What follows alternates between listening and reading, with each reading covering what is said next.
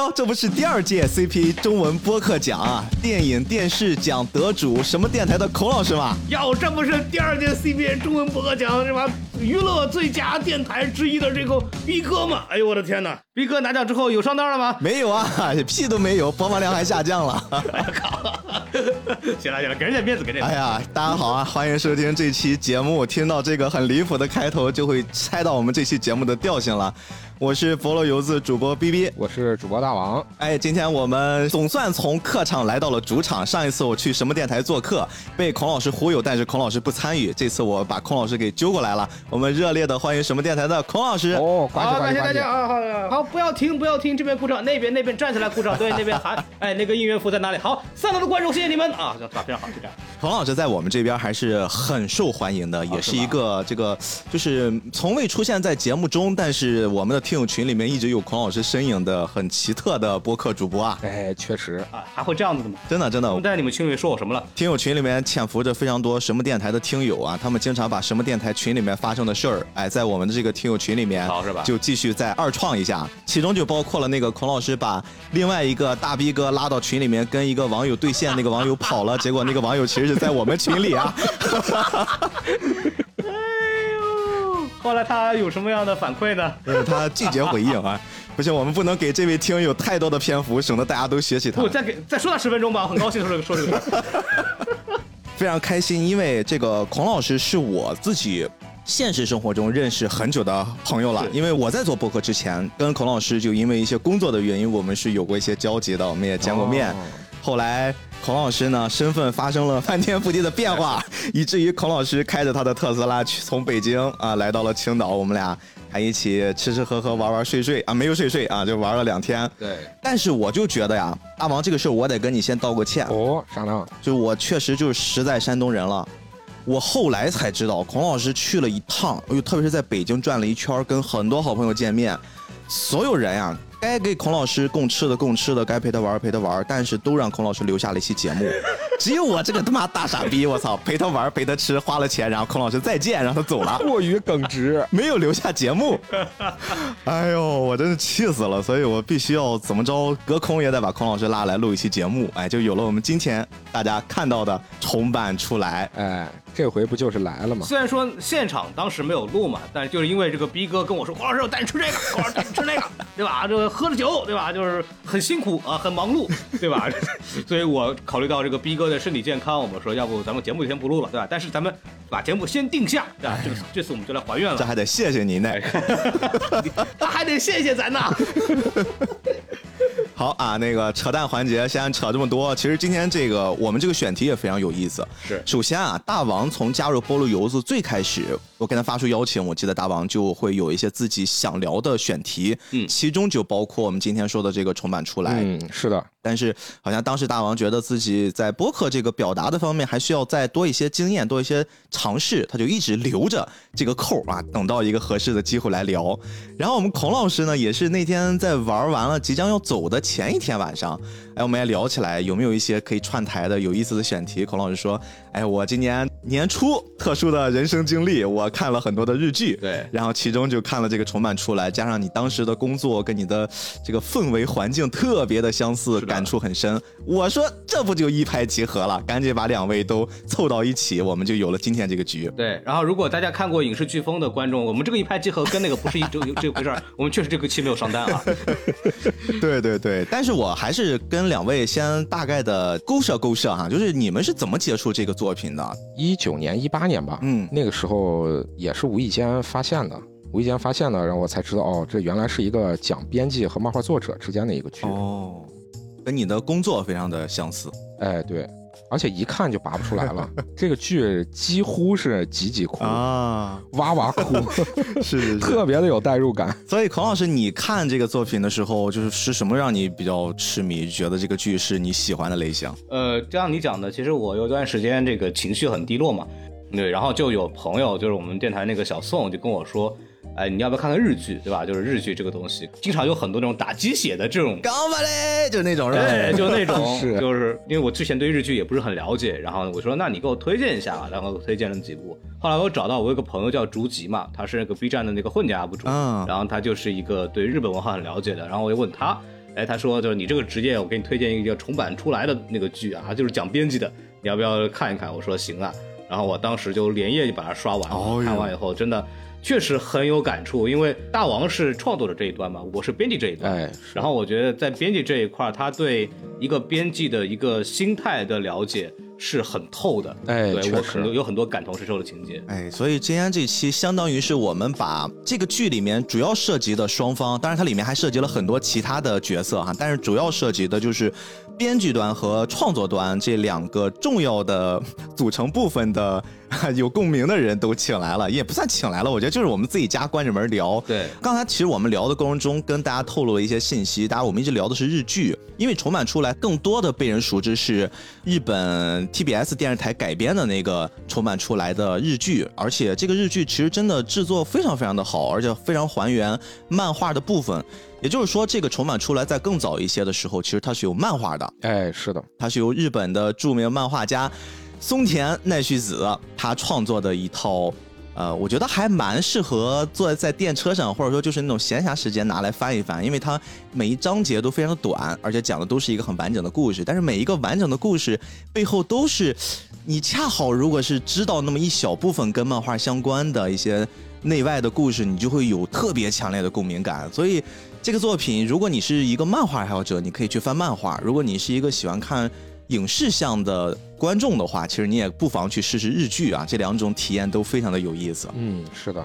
那我们就跟大家来聊一聊吧。我觉得今天这个开场已经让大家知道了，这应该是一个神经病局了。我这个，我们有请一号神经病孔老师作为我们最主要的嘉宾啊。这个剧因为本身你刚刚说了，你之前的这个工作经历还蛮。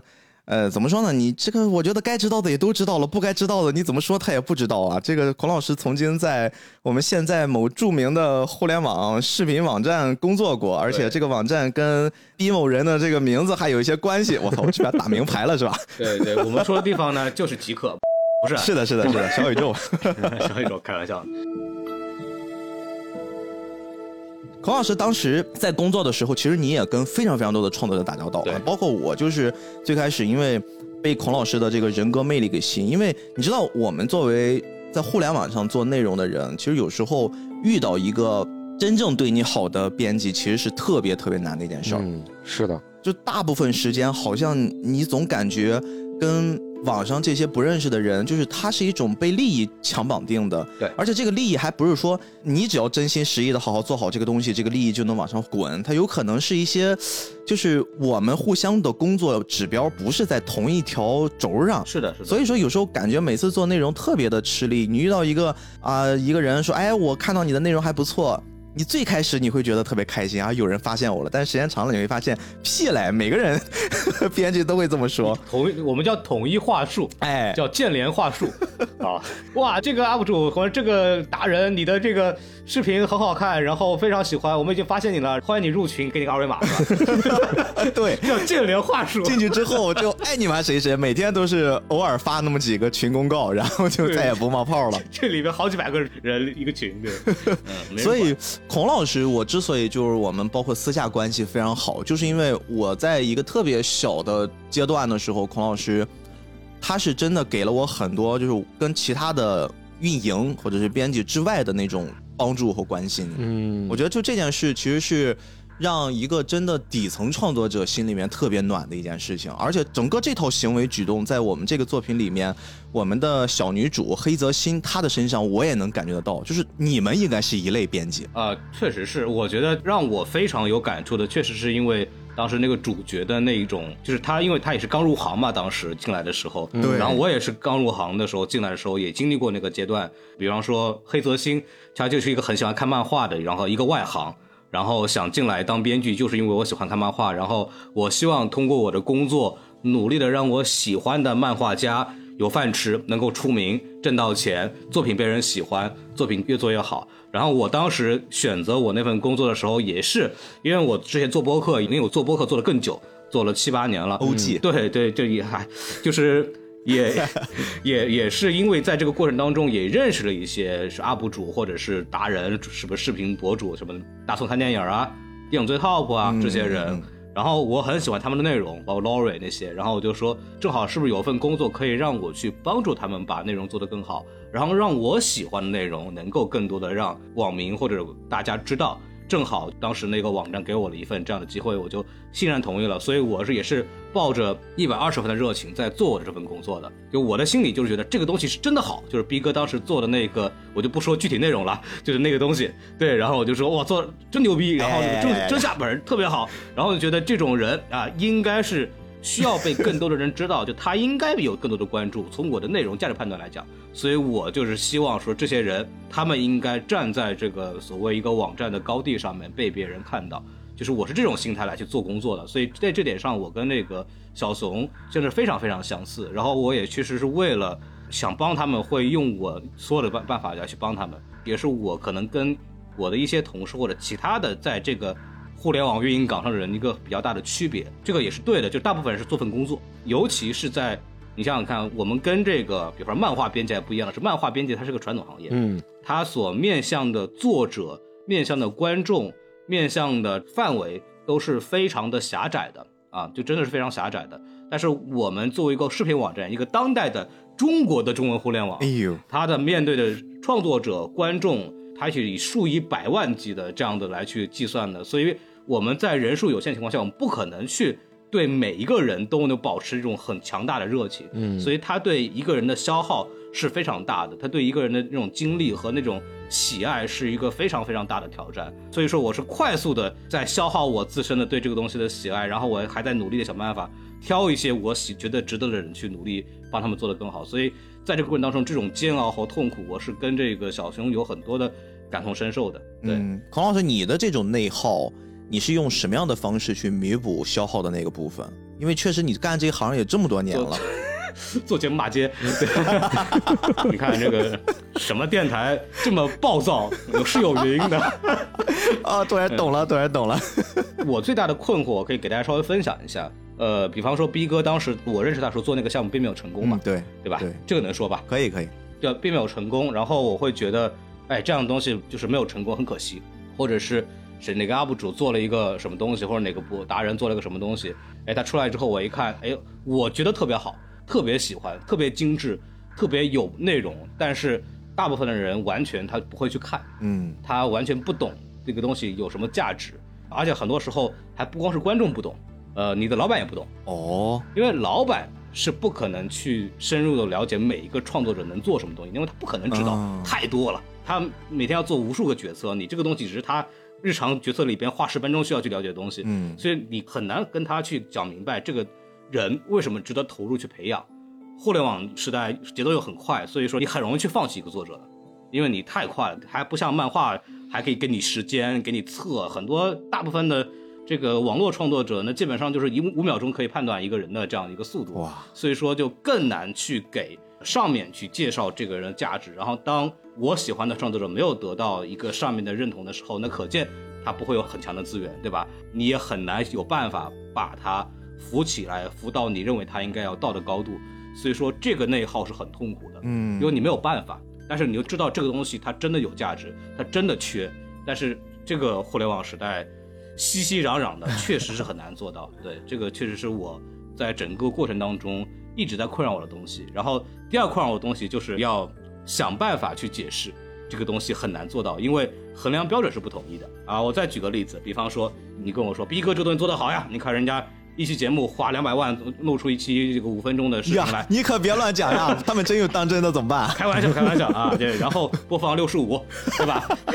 然后我跟老板说这个东西你要看它很有价值，你要让他们投入，你再给他三百万，他就能拍出一个什么有一百万播放的东西。然后老板说你信吗？我不信。那凭什么呀？为什么给他三百万，对吧？这里边就要去跟他解释。然后老板说我又不懂这个东西，嗯。然后我只看数据，如果你不能从数据上证明这个东西的价值，哦，那我就没有办法给你这个资源，就很简单。所以我的工作很多时候要通过各种巧立名目，你知道吗？就是就是要想办法去找到一个评价标准，告诉老板说，哦，这个东西它确实好，它对我们。整个大牌数据啊，对我们品牌影响力啊，然后对于这个我们的这个用户满意度有这个直接影响，得得搞这个东西，所以我很多精力在搞这个事儿。那在这种情况下，我又没有时间去看更多的创作者的内容，本身这是我很喜欢的部分，然后会让我的工作变得很痛苦。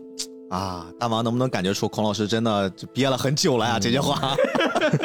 哎呀，就聊点真话，对，咱们就去别的电台就聊点真话。是是是是是。哎，不过我觉得刚才孔老师说的这些内容，会让我突然想到，在这部作品重版出来里面，他的这个女主的设定哈，你看，除了我们说我们观众会跟随着一个新人入到职场，然后去感受他在职场里面遇到的各种挑战困难，慢慢的看到他的一点点成长。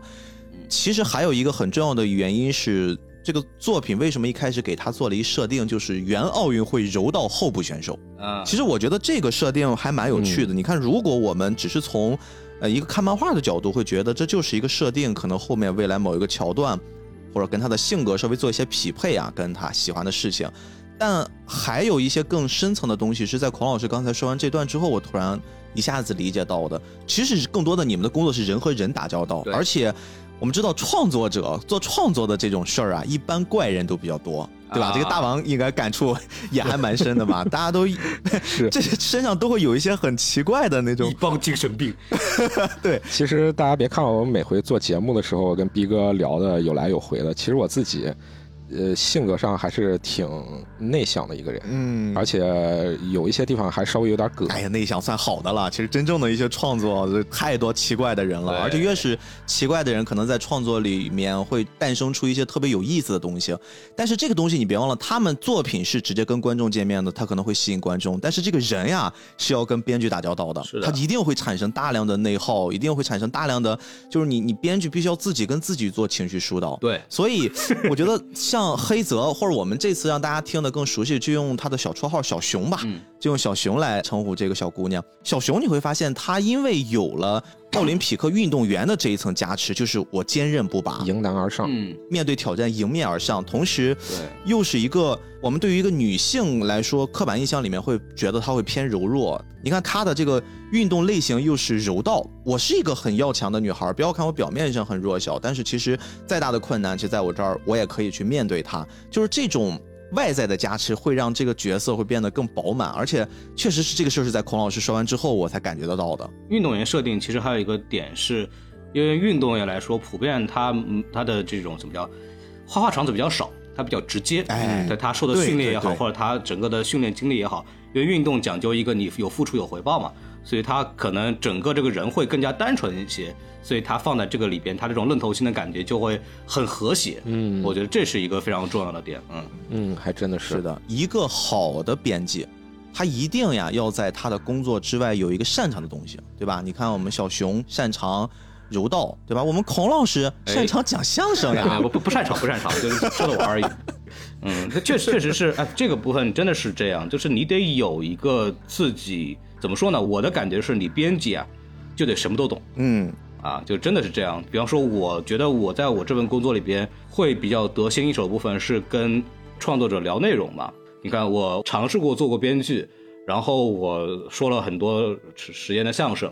呃，所以说我对喜剧类的这种就怎么好玩，一个东西怎么好玩是有很有经验的。嗯，然后我做过互联网内容，我做过体育内容的这个短视频文案，所以我个人是写过很多文案的啊。你还做过这个呢？对，然后我对体育也很了解，然后我又是做播客的，我做影视播客的，我对语言表达，我对影视相关的资源和这个对影视本身的理解也到了一个编辑的一个水平。再加上我本身就是天然在做我这份工作之后，之前就是一个非常狂热的 YouTube 爱好者。就在之前美国念书的时候，我这每天就是在 YouTube 上面过日子的。所以说我又是对短视频这个形态，在海外在全球到底什么样的方式都是很了解。所以这就正儿八经你要做这份工作，你真的需要对内容的各行各业都很有经验，你才去能真正的去给大家一些指导。对，因为我会发现很多，比方说那些创作者他。比如说我只懂影视，嗯嗯，就是我影评写的很好，然后我只懂这个我在呃研究的东西，但他做在怎么做内容上面是不了解的，他在怎么知道什么东西流行上面是不了解的，然后这种东西是编辑应该去给告诉他的一个工作，就是告诉你说，哎，现在这个东西很火啊，你做一下。然后我说，以我对你了解，你在这个方面的知识可以嫁接在这个社会话题上，一衔接，可能你这个内容就爆了，对吧？就我们就经常给他们讲这种东西。嗯，大毛，你所接触的编辑也是这个样子吗？呃，我其实自己画漫画这么多年，自己接触的各类编辑其实都还好，就是我觉得我自己还是蛮幸运的一个事儿。嗯，因为我最早是从那种传统的那种纸媒的那种平台嘛。接触的这种杂志类的编辑，而且我现在主要连载的也是在杂志上连载，其实也没有太网网络平台、漫画平台去连载，所以你跟这个作品的共鸣会更强一些。对，是的，因为我自己其实，在成长过程中，特别是让我特别有共鸣的，就是我的第二任责任编辑，就我们两个一起成长起来的啊。因为那个时候我也是刚工作不久。他也是刚工作不久，然后我的第一任编辑把我过渡给这个新编辑之后，我们两个算是人生中可能只能经历这么一回，嗯，就是你和你的编辑一起共同成长，这就是山田和小熊啊。对，是的，是的，这个事儿就是你这一辈子只能经历这么一回，嗯。虽然我现在跟我的那个责任编辑，当然我们关系现在也很好，特别是讨论呀，然后各种的气氛呀，在作品的那个创作上啊，关系都非常好，但是。你像我说的这种共同成长的这种经历，那就只有这么一回。而且我们那个一起合作合作了有七八年的时间，一直是到疫情前，最后他离职了。哦，就是重版出来这部作品怎么说呢？一是让我觉得它特别真实，还有一部分是特别浪漫。哎，就是它的真实的部分是编辑部里面的各种这些细碎的一些小事情，特别是和作者怎么沟通，中间怎么经历创作，而且特别是。里面还牵扯的有实体印刷的各种部分等等等等的这些，你都会觉得哇，这些小细节真的是有过这种经历或者是有过这种生活的人，他才能观察到，或者是他才能表达出来。但是让你觉得又特别浪漫的部分是，它里面的结果让人觉得都特别的好。哎，随便我们举一个例子来聊聊。哎，就我举个例子吧，就是里面在头两集的时候。呃，有这么一个作者，也是自己在默默的创作，然后他也有孩子了。嗯，他创作的那部作品呢，叫《蒲公英铁道》，连载了一段时间，然后编辑部那边决定要哎给他出单行本了。但是单行本到底印多少量？嗯，编辑部之间和发行部那边是有牵扯的。然后发行部那边觉得，哎，这是一个没什么名气的一个小作者，然后刚开始印这个单行本。那我们最多就给他五千本吧，是吧？五千册首印五千册，那你这个卖的还不错了，我们再加印。然后这部剧为什么叫重版出来？直译过来的意思也就是重新再版了。再版，对，如果能重新再版，对于作者来说肯定是可喜可贺了，我可以有更多的版税可以拿嘛。嗯。那这个作者他努力的创作这个故事，然后另一边呢，他也有孩子了，他的妻子其实也在为家庭分担，然后帮忙带着孩子，然后才能让他安心创作。对于他来说，这个是他的一个机会啊！我出道这么久了，我还有家庭要养活。小熊这一边呢，就觉得我要为这个作者出一份力，然后他和另一个发行部那边的小泉纯吧，呃，小泉纯，他们两个一起，哎，从经历最开始的小泉对这个事情没什么热情，再到受到黑泽新小熊的感染，嗯，然后两个人想尽各种办法和呃线下的各个书店、不同的展台、展柜之间进行交涉。然后最终让这部作品成为了一部大卖的作品。那我看到那一集的时候，真的是特别特别的有感触。而且当时我看的时候，我妻子已经怀孕了啊。然后对于我来说，我真的特别代入，就是我就仿佛在那一刻有一瞬间，觉得好像看到了我自己。嗯，就是我觉得这个，难道我是不是也会有这样子的成功？就好像有自己的非常深刻的代入，但是。你现实又知道他这个事情讲的非常浪漫，是因为给了你一个特别开心的一个结局。但对于我自己个人来说，我那个时候刚好经历的是我的两部作品相继，一部作品被砍了，另一部作品它的那个连载量减少了，然后还有我妻子这边又怀孕了。我们两个以前是共同创作嘛，嗯，但是她现在怀孕了以后，对于这个创作部分的那个压力，我这边就一下子陡增。特别是还有一个让我感觉有那么一点点，这么说我不知道我那编辑听听不听得到，应该听不到。我觉得稍微有一点受创的是，就是我那编辑正好在这个节骨眼的时候就离职了。当然我也特别理解，因为他是我们一起共同成长，然后共同燃烧自己的热情，然后为作品来创作。而且我们在相处的过程中，逐渐的就像是朋友一样了。我有的时候还会，嗯，比如说在那个他下班以后，我还会给他打电话。我现在一说这个，肯定有的人觉得特别可恨啊。嗨，正常。就 因为我们之间就像是朋友之间聊天一样，有时候哎，我说我突然有个什么点子了。哎，我赶紧给他联系一下，他就说，哎，这点子挺好，我们两个互相一商量，除了这个商量这个剧情之外，更多的是。哎，今天有什么可吐槽的呀？工作上怎么怎么回事啊？什么的？其实大部分聊天内容就是讲这些东西了。黄老师这事儿应该特有经验吧？对对，我跟逼哥，哎呀，哎呀，就不聊正事儿。对，最后在结尾的时候，结尾十分钟，哎，咱那个什么还没聊出来呢，赶紧把这个事情聊一下。哎，对，三下五除二的把这个事情一聊一解决。我们聊俩小时，有十分钟跟内容有关，就已经谢天谢地了。是的，嗯。所以长久的相处下来以后，我们其实就不像是一个工作上的关系。对。而是说，更多的像是一个朋友的关系，而且更奇妙的是，你像这部作品里面，它还是很传统的嘛，特别是它连载的那个时间段，还是就是一零年初，就大概那个一一年、一二年吧，应该是，还不是互联网特别流行的那种。哎，对，是的，所以他们，特别是日本这个国家，还是有很多它比较传统和保守的地方。嗯，所以他们在这个作者之间线下见面，还是有这种坚持的。嗯，但是。对于我来说比较奇妙的是，我跟我这个责任编辑，我们只见过一面。哦，就是在一八年的时候，那个时候我们已经合作很长时间了嘛，好多年了。有这么一个机会，一八年的时候，我们到了应该是武汉，我们参加了一个刊物博览会，编辑部那边就说，哎，要请几个作者过去。刚好我和我妻子我们有空，然后时间也充裕，哎，我们就过去了。过去以后，这个时候才和我们的两任责任编辑见面了。我说的这个是我的第二任责任编辑。其实我在这之前还有第一任，第一任责任编辑我们相处的也很好，然后现在也像朋友一样。就是他之后是升职了，升职为执行副主编，就是五百期那个位置是吧？哎，对，是的，是的。所以我们线下这个时候才见面，这个时候我才知道哦，我的两任责任编辑他们长什么样。当时见面的头一天一直聊天聊到了半夜啊，真的是像是朋友面基了，真的特别开心。嗯。但是之后紧接着的就是一年以后，这两任责任编辑他们一起离职了。哦，就是编辑部经历了一次大换血。你给他们下了什么蛊呢？开玩笑。对，所以说回来以后，我就觉得哦，这部作品啊，它浪漫的地方就是能让你看到一个哎比较开心的一个结局，让你觉得哦真的是付出有回报。但是现实中呢，好些情况总是往往不如意。是。我自己经历过那么多的责任编辑，当然也有不好的了，不好的给我的体验也非常糟糕。但是总的来说，我觉得自己很幸运的地方是，几任责任编辑都非常不错。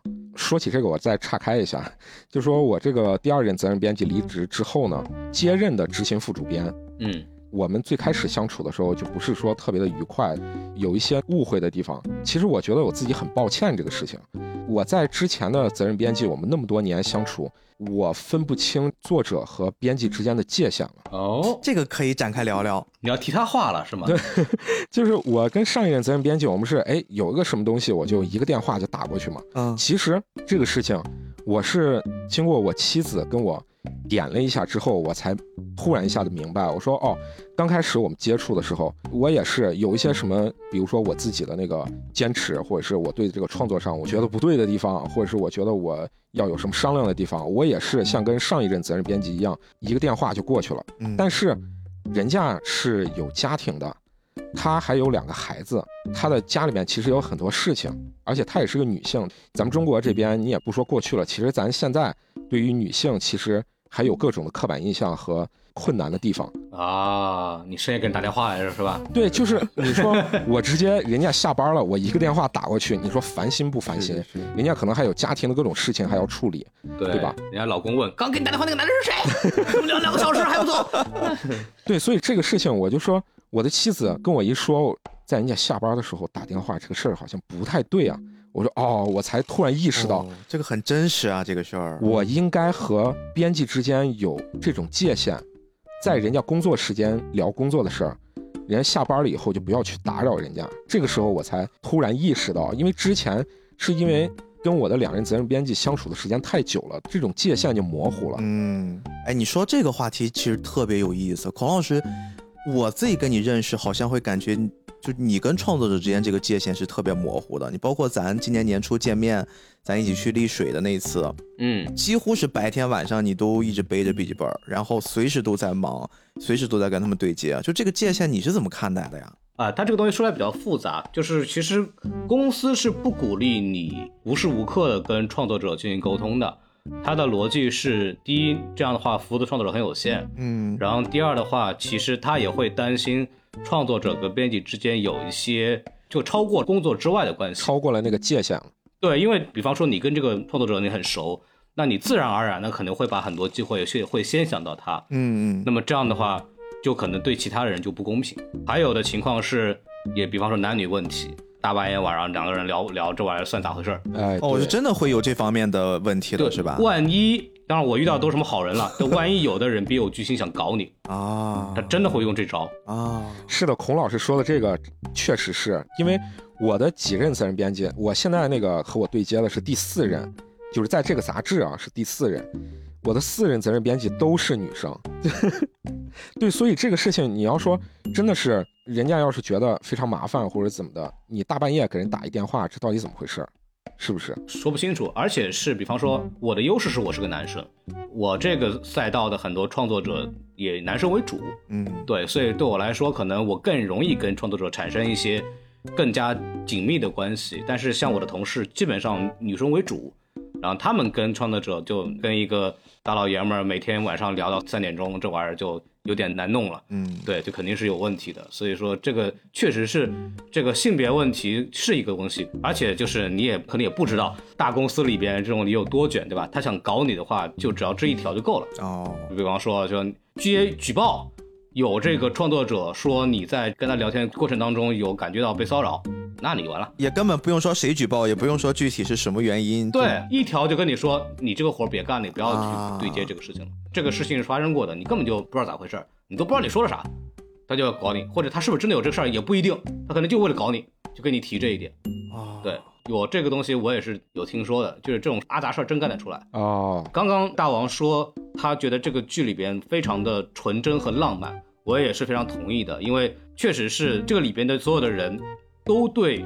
女主非常友善，都是出于善意的方式来去对待她，不管中间可能会有些摩擦什么的，她的创作者也是愿意去信任她，并且一旦被信任之后，也是会往那个好的方向去发展。但是现实生活中往往不是这样的，你可能很信任这个创作者，他可能反过来搞你一刀，也是有可能，他可能会误会你，或者是他觉得你这个人他不满意，他可能要想办法背后给你来一下，这个事儿都是有的，或者是公司内部谁想要你的位置，谁想把你踢下来。他想个办法来弄你，我都是有知道有这样的事情发生的。哎呀，啊，所以说确实是非常的难，更何况更多更普遍的情况是，你看中了某些创作者，后来他们表现不如预期，然后你就要去面对说你要不要要不要放弃他们。在网络时代跟这个传统编辑比的话，你需要放弃的这个频率会更高，你要很快速的去决定这个人你愿不愿意继续弄下去，往往在这个时候就比较尴尬嘛。而且互联网公司它的问题是它内部的结构。和内部的一些，比方说我们推荐一个稿件的方式，它的算法每天都在变，每周都在变，或者是可能有个小半年，它整个策略就会变。然后你怎么去面对你曾经认为 OK 的作者，他们内容确实好，但他们不符合现代推荐环境。那么你一个选择是你帮他们调内容，另外一个选择是快速放弃他们，转到别人上面去。那么在网络时代，我们肯定是推荐第二种的，因为第一种太难了。感觉听完之后。好残忍！哎，到现在为止，我还是在传统的那种杂志平台连载嘛，所以对于数据上什么的，它不是这种唯一论的。呃，像我现在正在连载的这个作品呢，它在比如说网络上的这种投票其实是倒数的。嗯。但是对于编辑部来说，编辑部可能还有另一层面的考虑，觉得哎，作者对于这个作品确实有他自己独到的地方，也有比较用心的地方。那么编辑部这边还是挺认可的。那么目前为止，他还不至于说是被砍掉，就可能还能一直连载下去到目前为止了。但是你说在这个网络平台上，他就更看重的是这种数据了。对，而而且我接触过的这种网络连载的作者。他被砍掉的时间其实更短，大概在一六年、一七年，大概那个时间段，网络漫画连载平台有那个抢人的那个阶段嘛，嗯，就是有很多的资金什么的投入到漫画连载的平台里，各个平台都开始抢作者，当时我也有接触，然后也有很多网络平台的那个作者跟我们联系，但是最终也是因为各种问题，最后没有谈成。当时我们还觉得挺可惜的，那么说这个事儿没成，那么 OK，那我们去做别的。但是看着我们同杂志的其他的作者已经在网络平台上开了好几个连载了，然后他的工作室也越做越大。我们就觉得，哎，多少还有点羡慕。而且另一个让我们之后有一点点生气的一个事儿，是我们当时联系的其中一个网络平台，我们给过去的创意和方案，最后还被他拿去给了别的作者。各种方面，就是对于当时来说，我是觉得挺冲击的一个事儿了。但是回头再来看，那么在同杂志连载的那个作者呢，他的几部连载都没有超过半年，最后就相继都被砍掉了。嗯。就是他的时间是非常快的，而且网络对于作者这个消耗其实更替也特别的快。其实咱们这回说的《重版出来》这一部电视剧，这部电视剧虽然在国内的评分非常高，在他们日本当地口碑也很好，但是《重版出来》这部剧，它整个播完在当时它的收视都没有超过百分之十，就没有超过两个点儿。它的第一集的收视是最高的，它是百分之九点二。之后基本上是徘徊在七点几，它的第七集是掉到了六点八，最后的那个最终回是八点九，就是它几乎都是在七点几的那个位置在徘徊。而且同一时间段，它那个富士台其实在播放另一个电视剧，叫《我的危险妻子》，就你一听这个名字就 就和重版出来是完全不是一个路数的那种。它的那个最终回收视率就超过了百分之十。而且另一个是他那个同季大热的一部剧，是松本润演的，叫《九十九点九刑事专业律师》，他的那部剧的收视率就非常高了，就相当的漂亮。嗯，回头再来看，那重版出来其实也是受困于他的这个收视率，那他也就没有再有后续了。虽然他是收获了当年的日本学院赏的特别奖，而且黑木华他也凭借这部剧拿下了最佳女主的这个奖项，但是。它在收视上不好看，它就没有第二部。这让我想到，在这个漫画里面，他们借助其中一个很小的桥段啊，编剧说过一句话，他说：“一部漫画的寿命往往决定由单行本的首周销量决定的。”你看这个事儿就非常像电视剧。这电视剧其实大家，你甭管你的这个主题，你的最后获得的世界上各个荣誉有多么多、多么的高，但是你如果收视率不行，或者大家真正比如说在观看的时候。当刻的反馈不好的话，那确实对这个作品的影响就会非常大。嗯，而且他后面还紧跟着一句，他说：“短短的一周时间，到底是腰斩还是圆梦？”然后这件事本身在漫画界看起来就很残酷。其实你放到不管是电影、电视剧，对吧？包括小说，这些都非常的现实。咱甭管是说商业还是梦想，它确实是得有这么一些数据作为考量。所以在这个作品里面，就会有一个我自己个人特别喜欢。刚才哎。孔老师好像也说很喜欢这个角色，就是安景生。安景生，嗯，这个人在这个漫画或者这个电视剧里面所描写的那个形象，其实一上来并不是一个很正面的形象，吐槽役，就感觉好像就是，哎呀，怎么说，就是狡猾的日本人，就是那种感觉，狡猾狡猾的，嗯，有些阴险，对对对，城府很深。对，这个人他一开始在。女主小熊的视野里面，呢，就是一个老编辑的形象啊，好像经验也蛮丰富的。但是江湖上一直有他的一个传闻，就是说跟他对接的。创作者，嗯，好像大家都不是很舒服，因为那个时候有一个比较特殊的时期，刚好就是小熊也大概了解了他们作为一个漫画编辑该做的工作是什么，职责范围是什么，他也开始尝试去带一些新人的，呃，有可能会成为优秀漫画家的这些新人，嗯，他在找了两个，呃，这这两个角色都很有代表性啊，其中有一个是贯穿了整个重版出来漫画。主线核心的就是，我也觉得很有特点。那个中田，中田就是一个唯唯诺诺的年轻人，他画画很丑，分镜也很差，但是他的编故事能力极强啊。应该是有原型的吧？大家可以代入坚人创，对，完全可以代入。他应该多少会用一些人的原型凑一凑，但不会那么的聚焦在某一个人身上。另一个呢，是一个小姑娘，哎，这个小姑娘其实刚好跟刚才我们说的那个小男孩是相反的，就小姑娘是画的能力非常好，但是编故事能力比较差。然后我们小熊呢就同时签了这两个人，就是同时带这两个人，都希望他们能有自己的连载作品。他们也都还很努力，但是这个小女孩一直连续三个月好像就没有出好东西，不断的被打回，被打回，内心上也有那么一些着急了。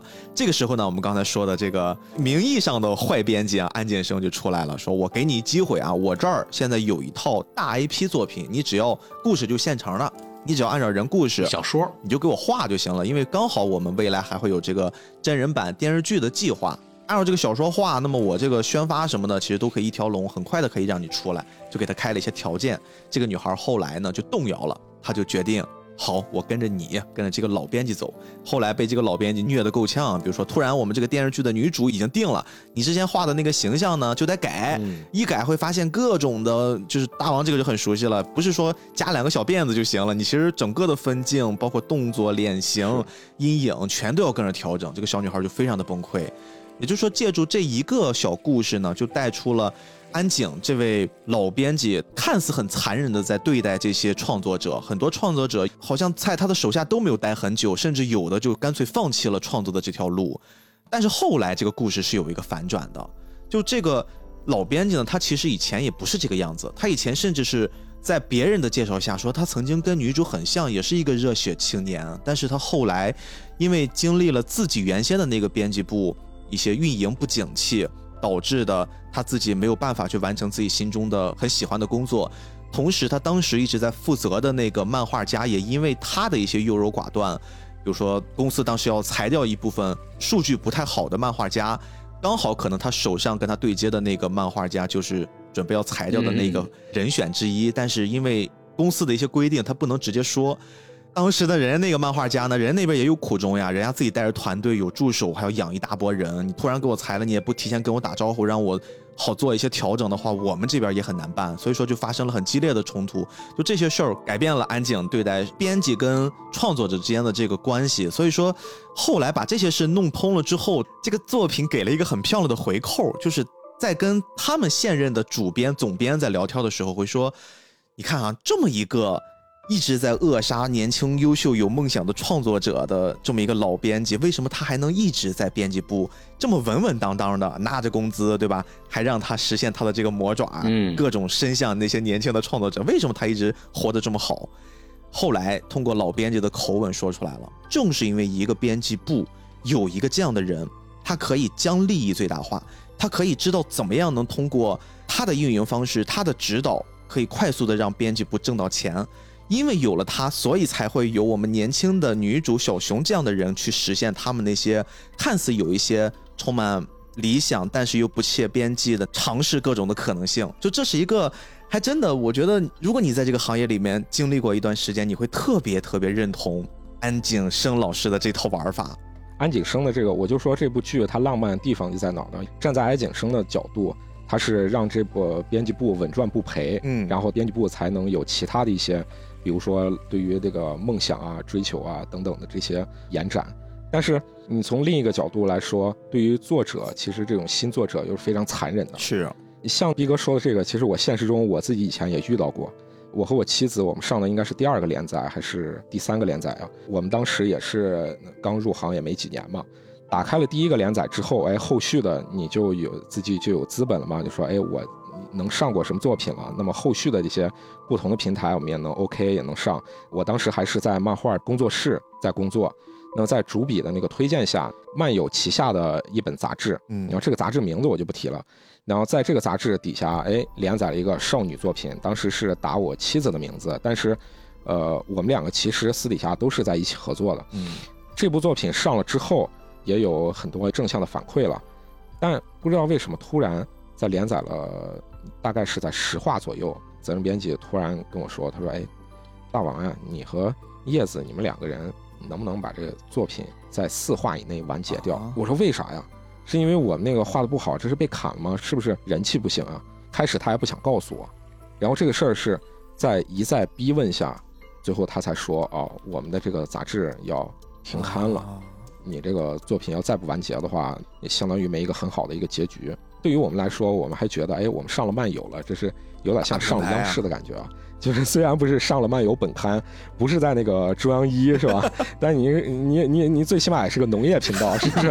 但是但是你没没想到，有的时候这个事情就是来这么快。所以对于作者这一端来说，你像安景生，他的这个是没办法洗的，因为对对于新人作者，他确实就是很残酷。对。但是换一种说法呢，我现在已经是从事这行业很多年了，那。我对于这种各种情况肯定是有一些应对方法的。嗯，有的时候这这个作者你接触的并不可能是什么事情都是很好的。那你在这一行到底能不能干下去？是否能坚持下去？你虽然可以吐槽，就说哎，这个编辑不像话，然后这个呃，我遇到什么糟心事儿，这个甲方如何如何，但是终归来说，你吐槽完之后，你自己到底是否能把它很快的消化掉，这个是你自己的事儿。对于这个剧里面的新闻编辑来说，那么他是有一个自己的转变吧，特别是在漫画里面，其实他是更主动的自己的那个成长与转变，最后又重新和小熊联系到一起。嗯，现实中的话，我见过的更多的是，特别是在我刚入行的那个年代，基本上入行是头三个月就能刷掉一大批，因为头三个月你是拿不到稿费的啊。因为在杂志上，杂志它是有一个就是提前创作的这么一个呃规矩的，就是因为杂志你后面还牵扯要呃下印、要校对、要等等的各种后续的一些工作，所以杂志要提前做。你比如说这个是十月份的稿子，我可能七八月份就开始做了。那我七八月份就开始画的东西，我十月份才能拿到稿费。如果你在这个工作室里面，这个工作室它不是说有一个底薪，就是我给你一个保底的一个底薪，然后后面画多少稿件来计件儿。如果不是按这种方式来算，那么是完全按计件来算的话，那你头三个月就是拿不到稿费的。你拿不到钱，好不容易忍到三个月过去之后，就发现哎，我怎么才拿这么点钱？拿到钱不多是很正常的。因为你的技术就是不行，嗯，就是现在回头来看，像我，我觉得我自己幸运的地方是，我能在初期三个月就很快就过渡过去，也是捡着机会了，就是和那个主笔之间有了一定的信任关系，然后主笔这边把他的一部分算是科普类杂志的那种插图，很多都那个放到我这边来做，那么我很快我和我妻子我们两个就能过渡过去，这个就是幸运的地方。但是对于大多数人来说，他拿不到这么多稿子，为什么拿不到呢？就是技术不行，嗯，就是画的不行。说白了还是菜，你没有办法应对各个不同的不同种类的稿件，你也没有办法应对各个不同的编辑。你不能要求每一个编辑都是说特别的能欣赏你的才华，都是小熊。对，是的，你不能 要求每个编辑都是小熊。我接触的更多的，你像比如说科普类杂志的编辑，他是根本看不懂画是什么的。没有办法说，我我说我觉得这个颜色就是特别的好，我很坚持，它那个能体现出我画的那种优势或者等等，不行的，是你得符合人家的不同的要求，不同的杂志有不同的要求，那你是否能随机应变，然后画出各种不同的稿子？特别是很多人他对于这个绘画上的那个技巧，最开始刚入行的时候，他只擅长一种，那你其他的东西你到底能不能应对？那么你没有办法能一下子非常走运的接到非常气口的那种工作的话，那么你赚的钱就是很少。那到头来三个月之后只拿七八百块钱、六七百块钱，或者是有的就是两三百块钱，真的就崩溃了，然后自己就不干了。这个是很多的。孔老师，你怎么看待残忍的编辑的这件事？我觉得它其实就是一个两种工作态度，一种就像小熊那种，就是他跟这个。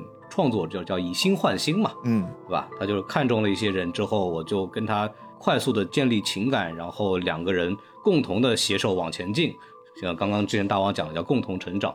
还有一种东西叫打卡下班制，就是我不愿意在我的工作上投入工作以外的任何感情，我要以在尽量高效的方式去达到我的指标，去完成我的工作任务。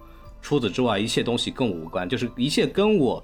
个人收益无关的事情我都不在乎，不在乎产业，我不在乎社区环境后来会是什么样子，我不在乎说我的一些行为对这个创作者之后有没有产生深远的负面影响，我不在乎，我只在乎说此时此刻我能不能完成老板交代我的任务，能不能那个弄到钱。我为什么对这个安景生这个编辑有很强的情感，是因为我自己不是这样的人啊，但是我深刻的知道这个世界需要这样的人。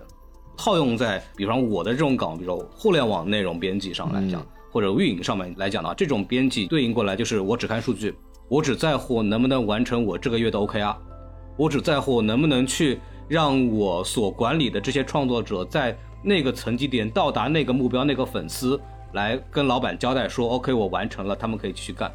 他们只在乎这个东西，但他们不在乎说。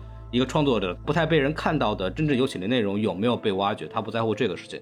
这种人反而是在当前的互联网的环境下，远比像小熊这样的人更需要的人。嗯，就是我在录之前跟逼哥打过一个比方，就是，呃，以前的呃，我所工作的平台可能在五年前左右，呃，五个里边有四个是这个黑泽星，然后有一个是安井生。在我离开之前的工作环境是五个是安井生，可能有半个是黑泽星啊。对，可能里边五个里边有两三个是知道他应该像黑泽星一样干活，但他做不到，是因为这个实际他无法去做这样的事情。嗯，因为没有给他这个空间，因为。呃，老板考核你的时候，他不是按照你跟创作者关系有多好来考核的，所以说这就是一个很现实。但是我觉得他放在这个剧里边，主编宋崇峰在说的时候说，虽然他是这样的人，但是感谢你啊，你替我们完成了这个月的这个收入指标，然后让这些其他人可以去做我们真正想做的事情，这是一个非常大的牺牲。这个点点出来的时候，我真的觉得这真的非常好，就是确实是很真实，就是有人要专门负责去做这样的事情来去做，然后。可能才给我这种人一个空间啊！你们把这个 OKR 完成了，行，我可以搞点什么形而上的这种，对吧？就是那种务虚的事情了。对，这个是一个非常重要的点啊，因为这个跟那个考核标准是有有改变的。以前可能他考标准是啊，你这个有没有标杆作品啊？你有没有什么很很牛的这个东西啊？你有没有什么社区上很受欢迎的作者啊？或者怎么样的时候，或者你有没有很独创的系列内容啊？但是现在更多的是你有没有完成这个月的大盘数据啊？我们的这个年底的这个翻倍任务有没有完成啊？那就一的调整一调整的话，其实我们就是需要大量的这种啊老编辑的这样子的这种人来去做这种事情嗯，对，就很感触。但我很无奈，就是他被逼成这个样子了。他也不是一开始就是这个样子，他也是一开始跟那个小熊很像，就是我很努力，然后又很信任我的创作者，然后共同努力。后来他是被现实打击的，对，我因为我也经历过这个过程，我也是被。新的标准、新的考核、新的价值观给狠狠的冲击过之后，我的内心里也产生了很强烈的变化，所以我能够理解安景生这个人他的内心有多痛苦。再加上我还有另外一个细节跟他的经历非常相似，就是所谓的被创作者认为你背叛他这件事情啊，非常的类似，就是因为你在一个公司里工作，因为你们可能没有太在一个大公司里工作过，就是有公司里有很多事情肯定是。你是要瞒着创作者的，嗯嗯，对，就是有些规则，有些没办法的。你知道，你告诉他，对当前他来讲可能能帮助他度过一段这个东西，但你一告诉他，你完了，就是你你自己完蛋了，因为这里边可能会涉及到很多利益的问题。哦，我知道你说那个了啊，对啊，对你大概懂我要说谁，但是我就不具体讲了。嗯，对，就我就经历过这种，你本来基于是叫什么，维护公司的一个内部的事情，而。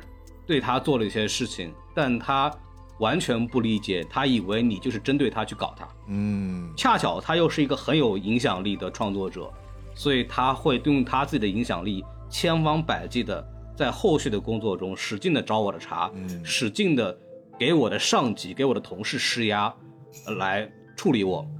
本来我是很喜欢他的，就是我很崇敬他，我觉得他很了不起。嗯，但是这件事情就让我和他的关系彻底失去信任。然后也让我在公司里边变得非常难办，就是彭老师，你不是号称你是个和创作者成为朋友的人吗？你不是号称你能搞定很多大牌、很多很难搞的人吗？那你这样一搞，你这一折折败了之后，你在公司里没有任何的话语权了，嗯，因为你犯了一个致命的错误，没有人再会信任你，你在这方面是有能力的，这对我来说是一个巨大的影响。所以说，我也经历过他这种所谓的不信任的这种问题，嗯，然后确实是给人的造成的影响和这种。心理上的冲击是非常非常大的，是，而且很难挽回，因为你遵循的是公司规定，然后到后来可能公司在帮你处理这个问题的时候，他会把错怪在你身上。对啊，因为公司还是要跟创作者建立一个看起来比较和谐的关系。对，对，这个就是咱前面刚才聊的两个问题嘛，就是一个是作者和编辑之间他的这个界限问题到底怎么拿捏、怎么把握，嗯，再有一个就是我说的我和我那个突然停刊的那个。责任编辑，这个还算好的，就是在我的各种要求下，最后他还是把这个事情透露给我了。嗯，那么即使是如此，我也觉得自己多少是有一点被耍了的感觉。那么之后，其实我们也就再没联系了和这个编辑。你看这个事儿哈，我们可以再把它往更大的领域说，包括咱们的听众，他们可能很难理解创作者，很难理解编辑这个岗位，但是大家都会有工作，咱仨都是属于这种不是刚。进职场的年轻人了，咱们都在各自的领域上，其实已经算是老油子了，起码工作四五年了。你会发现，刚入职场的时候，像小熊这样的年轻人，他充满了干劲，充满了对这个职业未来的展望，甚至他愿意做比平时工作量多的一些事儿。嗯，这个是一个很常见的。但是这个事儿为什么？就我们有没有想过，为什么我们随着在公司工作时间变长，你的工龄变长了？能愿意做比你本职工作更多的这种人，他就变少了。越来越多的人就所谓选择躺平。我最后啊，咱们中国话多一事不如少一事。哎，我就不要去折腾那些东西，我安安稳稳拿我工资，对吧？我也不会犯错误。这样的话，我基本上会保证没有公司大的变动的前提之下，我可以活得安稳。嗯，就大家有没有想过这个事儿？它有一个背后的语言，有一个逻辑是什么？其实这个逻辑，它是一个特别现实的问题，就是如果在一个工作上，你要去完成新的挑战，其实你是需要承担一些压力和责任的。嗯，就是如果我去做一件事儿，我去挑头，这个事儿一旦你失败了。你最后承受的那个反噬，远比你不去做这个事儿，你碌碌无为的每周都相对稳定，获益会就是差别特别大。你比如说孔老师，你知道我之前那工作，我挑头做了之后，哎，我失败了。嗯，我失败的代价就是，我是有机会回去重新我过去的岗位，但是其实对我个人来说的话。我就是彻彻底底的失败了，我可能很难在一个圈子里面继续下去。那我最后就是直接跟那个工作说拜拜，就到这种程度。如果我一直做那个工作，我还是在那个岗位上，可能我会慢慢的随着公司效益变好，慢慢的晋升，对吧？我不去做新的尝试，可能最后反而给我的是一种稳妥。就这个是一个现在我觉得都市生活的人特别常见的一种现象。嗯，我我的感觉就是天然的一个因素是老了，老了。嗯，哎呦，对，就是这样，就是老了。我觉得，而且老其实是一个主要的因素，是因为你的精力，就是你你前期你在刚进入工作的时候，你是一种高强度的透支状态，哎，是是，你的肾上腺素，你对这个工作的热情，你的新鲜感，会让你超负荷的去做一些事情，是，但是它是有限度的，嗯，随着我们工作时间变长了之后，我们每个人的体检报告都不太好，对，这就是对 天然决定了我们不可能以这种。一开始的高强度持续我们整个职业生涯，不可能的。所以为什么这些日剧是个打鸡血的剧呢？它不是一个现实题材。哎，你看，包括小熊到后面，他也不是像开始那样，就是自发的充满能量，他也需要别人一鼓励。哦，我恢复了，然后再继续做。就是特别是像日剧这种，让人觉得各个方面都感觉正向的，是因为你比如说以小熊为例子，他是有回报的。嗯嗯嗯嗯，就是对于他的工作过程中，他是能接收到这种哎让他特别走运的。或者是你不管怎么说吧，或者是通过他的努力，他是能和作者之间，比如说建立正向的联系，那么作者是也能给他回馈，对他及时回馈很快。哎，对，是的。但是你放到现实里，就比如说我和我的那一任相处最长的责任编辑，那我特抱歉的就是我的作品没有大火。嗯。那么对于他来说，他自己工作过程中是不只是要和我相处。那他更多的是怎么在他的单位里，或者是在他的职场上，怎么样子处理各种各样繁杂的事情？对于他来说，消耗是很大的。那么他怎么样子能得到正向的回馈呢？最终结果就是，确实他觉得自己力不从心了，那自己就换了一个行业。对，确实是这个样子。而且他是要面对竞争的，哎，对，就是内部还要互联网公司的这个内部竞争是非常激烈的，没有做出成绩来，那他就要搞你啊！要不你放弃这个作者。要不他公司来搞你，你选哪个嘛？就无非是这个问题，就有这么残酷，嗯，就是这个样子。而且刚刚大王说的这个，我们的回报得不到，这是一个蛮重要的点。还有一个事情就是，我认为是好的部分，是你知道怎么使劲了。就像一个运动员一样，比方说你十八十九岁的时候刚进联盟，对吧？比如说乔丹。能突破我就不跳投，是不是？只要能扣篮我就不上篮，对吧？就打得跟疯子一样。然后过了，你看那个一九九二、一九九三年的时候，慢慢的这个开始学会后仰跳投，嗯，对不对？到了这个九七九八、三十四五岁的时候，人家能拿总冠军靠的什么？靠的就是那招后仰跳投吧。从他能够维持得分效率的同时，能够减轻自己的体力消耗。对，我觉得这就是一个你到工作一定程度时候，你大概知道了说什么事情该使力。什么东西不该使力，然后让你能够去一个比较以高水平的方式来去完成你的活儿，我觉得这个其实也是一个很重要的东西。就比方说五百七头那个副主编，他看似是一个很正向的角色，对吧？但是他并没有一直跟小熊说你冲使劲儿，他不是的，他其实一直在跟小熊再去调他，就告诉他说，哎，你看这个漫画家高田一村啊，我这个心情不好，我就糊弄一下，然后还跟那个小熊解释呢，说我们这个漫画就得有起有伏，对不对？你先看看之前作品，哎，我也有伏过，对吧？到时候起就行了。然后那个小熊说，哦，好，很，好。然后这个时候，那个五百齐头就跟他说，哎，这个时候你得追啊，你得卯着劲儿，你得弄他，让他弄出来东西，这个东西你要负责任的，嗯，才有小熊过去去追他。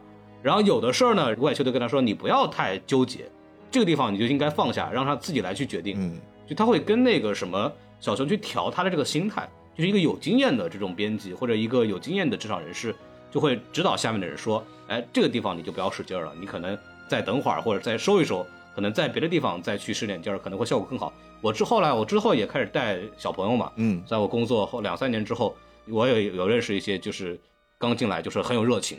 觉得哇，这个跟一些创作者好牛逼的创作者一块交流工作啊，怎么也干不完，怎么也聊不完那种东西，我就跟他说说，你要知道，你可能手底下要负责五百上千的这个创作者，会这么多呀？要有可以有这么多啊？你聊得过来吗？你聊不过来，肯定聊不过来啊，对吧？那这种情况下，那你就要知道，比方说我们就会设计一些标准话术啊，看上去很讨厌，对吧？但是这是需要的啊，就是我们就要设计一些标准话术，很多东西能群发的东西群发。只有很有必要的时候，就跟你的工作切身需要的时候，你再去跟他聊具体的东西。能用话术、能用表格、能用问卷解决的问题，咱们就用这些东西。要善于利用工具，不要想的就是说我跟这个创作者就是关系好，我觉得所有的东西都要一对一的，这个我自己跟他聊，你们聊不过来的。你一天上班才多少个小时啊？而且你的工作又不是跟他们聊天，你的工作百分之九十干的事情跟这个聊天没关系的。我靠！我听你说这段，我脸火辣辣的，我一直在反思，我这跟孔老师占了他俩小时的时间聊一点屁用没有的东西，我这是牺牲了多少创作者跟孔老师交流的机会啊？是我我我自找的，对不对？对，就是我后来反思，我在这个方面做的也没有特别好嘛，就是在这方面来讲，但是确实是，呃，环境不同了，因为现在我们。单个编辑或单个运营面对的创作者实在太多了，是，有的还分管群，那群里好几百几千人呢，就我得学会工具化运营，嗯，我们得学会放下一点，把创作者当好兄弟、好 homie 的这种心态，要去更加职业的、更加专业化的去处理很多工作问题，这样的话，你也会减少创作者对你的一些不必要的依赖，是，这个也是我们在工作的时候我们受到的职业培训需要去学会的东西。孔老师刚才说的有一点啊，我特别从这个作品里面感受很深，就是也是五百齐头镜啊这个形象啊，首先他这个本身演员就很帅，就让人 有一种 想跟着他看下去的 小田切让啊，对啊，通我。你们记不记得他其实有一段经历是？他因为是把自己原先负责的一些漫画，后来分给了黑泽新嘛，就是其中就包括你刚才说的那个高田，嗯，高田老师呢，他本身也是属于一个出道还蛮久的，一直在做他的系列漫画，而且人气很高，他这个连载一下子连载了十多年这么一个漫画家的形象，嗯，然后他呢也是自己可能真的麻了，你想想一下子做了十年，加上自己的感情生活又有那么一些的波动，他就经常有时候会。摆个烂呀，或者有时候偷个懒呀，属于那种创作。但是有一个阶段，他是可能真的是因为一直持续这种类型的创作，他也想尝试新的，他就偷偷的跟另一家漫画杂志社私下合作一下，然后去创作一部新的漫画。这件事情后来呢是被五百齐头看到了，他就跟在后面。一直跟到一个咖啡厅，然后看到人家那边两个人，另一家漫画的编辑啊，跟他在那聊着聊着，他自己其实内心是一特别挣扎的。他说：“我是应该出面呢，还是不应该出面？我是应该去听一听他们聊什么，还是不该听？我是该跟我下面的那个下属黑泽新小熊说一说，还是我不说？”他内心是特别矛盾的。其实你会发现，随着他后面的那个处理啊，如果我们想。你所有的人都是你干到一定的职位了，你工作的年龄到了，你所谓变成那个老油子了，哎，你就学会摆烂，你学会偷懒，其实你也可以安安稳稳的度过你的所谓后半生，你的职场的生涯。但实际上，更多的我们说值得敬佩的那些在岗位上一直默默付出的，而且他们还确实做了一些事儿的人，他们是特别明白什么时候该摆烂，什么时候该使劲儿。嗯。就这件事特别重要，很像你刚才说的乔丹那个例子。对，五百齐头镜他就是这一点做的特别好。嗯，正好说到五百齐头镜的这个角色，我特别喜欢的，就是我甚至觉得看完这个剧以后，他是我的偶像。他就是一个内心里是保有那种热情，他的那种对漫画的喜爱，对创作者的喜爱没有死。嗯，对。但是他又知道我应该怎么做这个事情，可能对大家都更有好处。就是刚刚你说的最后那个钢铁一村，他准备去要换东家的时候，五百七都进，他是内心里知道，也许换一个东家对他来说其实更好。是的，因为他之前也做过同样的事情。嗯，对。然后我在工作当中也遇到过很多这种情况，我觉得似乎他那么干，肯定不符合平台利益，但是其实对他更好。对，对。我遇到过很多这样的事情，就在在那个时候，我反而会跟我的老板说，我觉得我不能让他逼他这样做，这样对他会有伤害的，因为我了解这个人。那么反过来说，当我们不了解这个创作者的时候，是不是我们就可以狠下心来随意的驱使他们了吗？那这这就是我们刚刚提到的这个安景生这个角色的需要做的事情。那么其实对于公司来说，他希望你成为安景生，嗯，就是为什么公司其实不希望你跟创作者之间。有非常深的联系，是因为你太深了，你就会在选择公司和选择创作者立场的时候更偏向创作者。对，这个也是我的以前的老板啊会跟我聊的事情，说你要明白，你终究是在为这个公司工作，你不是在为这个创作者工作，所以在一些利益上你要想明白，你到底应该怎么去思考。但是我又很难，因为我自己是做播客的出身，我是做自媒体出身，我很难。完全站在公司立场去要求，因为我觉得如果我是那个创作者，我会很难受。嗯，对，这是我在工作当中的一个很大的挣扎。伍佰七头老师在整个剧里边一直在问一个问题，就是你到底想做一个什么样的编辑？伍佰七头自己也没有想明白。其实我工作到现在，我也没有特别的想明白，是因为这个剧里边很好的给我们展现出来了，这个事情就是很复杂，对，有不同的做事方式，他们都对，对他们都对。就是完全是看你自己有没有去选择，而且你随着年岁增长，你会慢慢的理解每个人的立场，他为什么要去这么去做这个问题，他们都是非常正确的。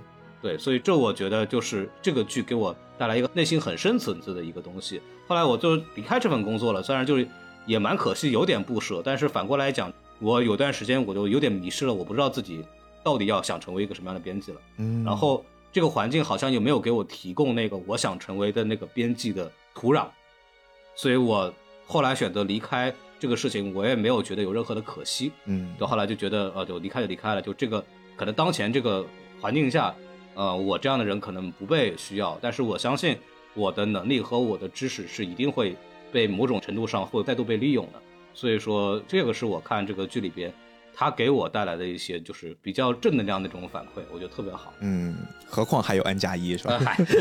N 加一很重要，很重要。大王，刚才我们聊了很多，都是关于编辑的不同的人给我们带来的感受。有没有一些在里面描写的漫画家或者是漫画工作者，让你觉得特别有共鸣的人？呃，我想到一个事儿，就是一般人。比如说询问我的工作的时候，嗯，很快他就会过渡到一个问题，就说：“哎，你画这一页漫画需要多久啊？是不是？是不是你也问过我？是啊，就是：哎，大王，你这个画这一页需要多长时间呀？但是这个东西就很难解释。嗯，我其实不是按一页一页画的，我从事的这个工作，它其实有点像是流水线工作。嗯，就是它有创意的部分，但是它创意的部分百分之可能六七十。是集中在它前期这个故事怎么编排，怎么画那个草图上。当这个东西过去了之后，这个就像在流水线上做作业一样。嗯，我是成批量的把这个东西描线，然后描线 OK 之后，我再成批量的做背景，然后成批量的铺色，然后成批量的再给它把那个呃颜色再加阴影，然后整体再加那个颜色的后期效果。最后再整体加画泡，整体添台词，整体加效果字，它是一遍一遍的，就像印刷过版一样，嗯，就是一遍一遍的过的。所以说到这个上，这个工作并不是说像是一个让人觉得说啊，这个就跟那个创作一样嘛，就是是啊，搞艺术嘛，就喝点 酒，你的那个灵感就来了。其实根本就不是，它是很耗精力的，就是你是体力上是很消耗的一个事情。所以。他这个里面让我一个最带入的一个角色，就是让我哇哇哭的一个角色，就是那个大师兄啊，叫什么朝田度是吧？啊，对，就是他，就是朝田度，就是他在那个剧里面那个演员是释义，就是他他也是演过很多剧嘛，是的，是的，就是他演的那个大师兄是让我感觉最带入的。给没看过剧的大伙大概介绍一下吧。这个大师兄呢是在一个杂志非常有名的这么一个作者三藏山龙，对你一听这名字，三藏山龙就是这个作者，在他底下。是那个是非常有名望的一位老派作者，嗯，就是大家可以把它想象成对标，比如说高桥留美子呀、手冢治虫等的这种级别的，对，哎，对，就是大家对标这种级别的作者了。就是在他手底下是一直当助手，嗯，当了有十年。就他呢，最开始的时候其实也是获过奖的，嗯，但是呢，获过奖之后，自己当要真正要投连载的时候，就遇到了各种呃不如意和各种瓶颈。那么在这一行入了好多年之后，哎，来到这个三藏山。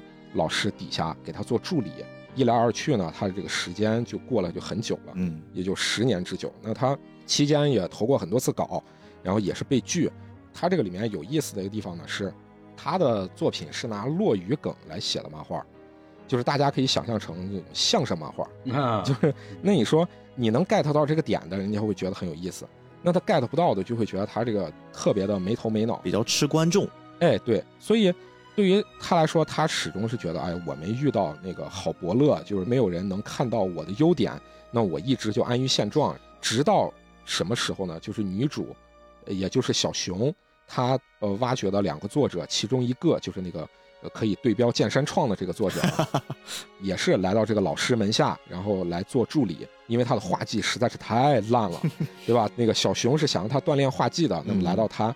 门下来那个锻炼画技，特别是还有这么一个靠谱的大师兄，然后这个大师兄呢也受这个周围助手的敬仰，对吧？他也是非常和蔼，也非常亲切，技术也非常过硬。对于这个大师兄来说，他的冲击就是，他突然直面认识到我自己是没有那么优秀，嗯，我自己是有瓶颈的，我自己是有我自己桎梏的。当他某一天偷偷的看到了中田的草图，受到了这个冲击之后，自己不知道怎么回事。突然就把这个墨水扔到了他的草图上，疯了。那么之后，这也引发了一后面一系列的这种连锁反应。嗯，真正他看到了自己的内心，并且正视了自己，OK，自己是有问题的时候，在剧里面，他是和他的老师一起喝了他们家自家的酒厂，他们家是有一个小酒厂，米酒，然后酿的呃一个米酒，对，和他的老师谈了个心，并且跟他的老师说，他自己努力到今天。可能是希望自己总有一天能碰到理解自己的那种好编辑，能得到大家的认可。但在另一方面呢，他又和他那个已经是上班族那些同学，觉得自己有点沾沾自喜。我和他们是不一样的，还跟他们那个说教创作这个东西啊，就得像我这样子。那你们那些就就跟根本就不像回事儿，不纯粹了。哎，对，就是自己好像又有那种莫名的一些优越感。但是直到现在，他自己正视了自己的内心，说。哦，我在我自己成为漫画家这个日子里边，他非常的自以为是，觉得自己好像是最特别的那一个。当他老师问他是否已经想好的时候，他说 OK，那我决定了，然后给他老师深深的行了个礼。之后就是大家就知道大师兄要走了。那么在那个晚上回家那个路上，他和非常有才华的这个中田他们在这个路口要告别的时候，他把他自己的那个 MP 三，他的 MP 三里存的全都是落雨的段子，嗯，他把它送给了中田。然后坦白自己是弄脏了他的那个草图，他说这个事情非常对不起，你的画是我给弄脏的。那中田还感觉很奇怪，因为中田这个人是特别的耿直，而且特别木讷，没啥心眼，想到什么说什么。他还说哦，难道是因为我自己画的太烂了，惹你生气了吗？这 他根本就没有意识到，其实是大师兄嫉妒他的才华，实在是让他觉得有点嫉妒，而且还可能是达到了畏惧的那种程度，所以。这个大师兄哈哈大笑，然后转过头说是跟他加油，然后是连我的份儿也一起算上吧。哎，就是这个日剧的这个特别常见的那种梗，把我的份儿一起算上，我们一起加油吧。啊，那一般的回答可能是好的，但其实根本不是。他说不行，我就是我，我不能变成别人。那么大师兄和他握手，然后确实如此，那背过身去再见。但是这个时候电视剧的那个主题曲推向高潮了嘛？大师兄就一边大哭一边走，他内心独白就说。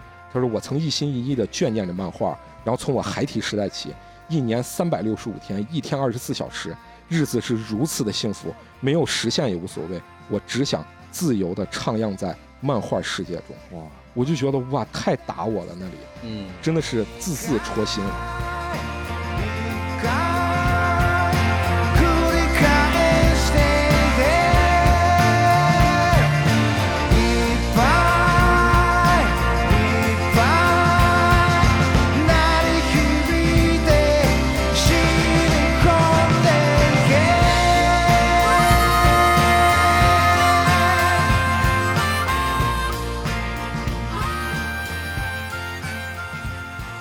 特别带入这个角色，我就觉得有的时候人短短的数十年，特别是像一漫画作者来说，你的创作生涯可能还并没有那么久，不是人人都是高桥留美子。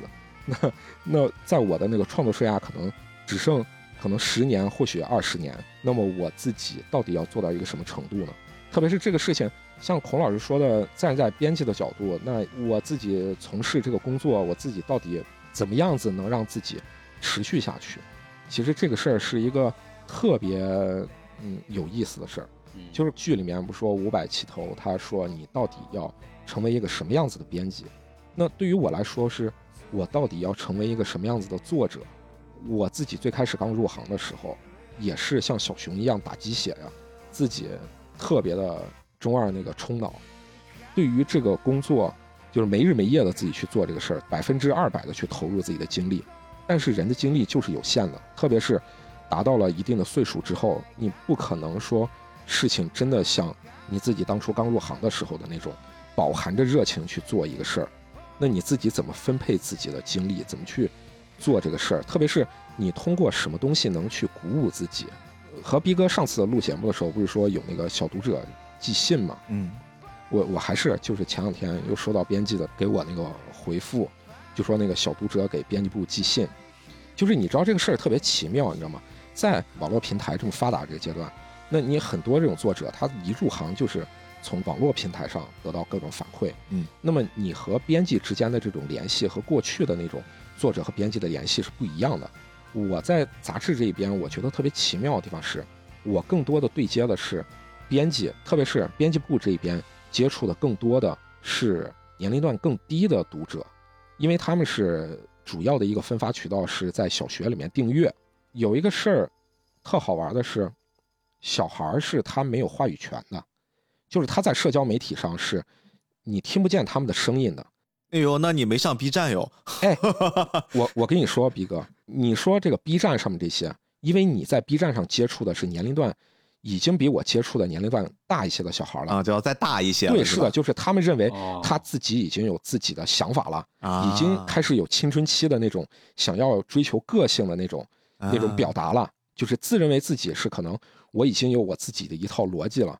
然后可能是比如说看到别人的吐槽或者是一些什么东西，他立马就用到自己的回复里，那么可能是让人感觉好像中二病爆棚的那种。但是呢，在低年龄段的孩子他是没有话语权的，他们是没有手机的，他们也没有办法接触到社交媒体，很难接触到，特别是管得严的家庭里。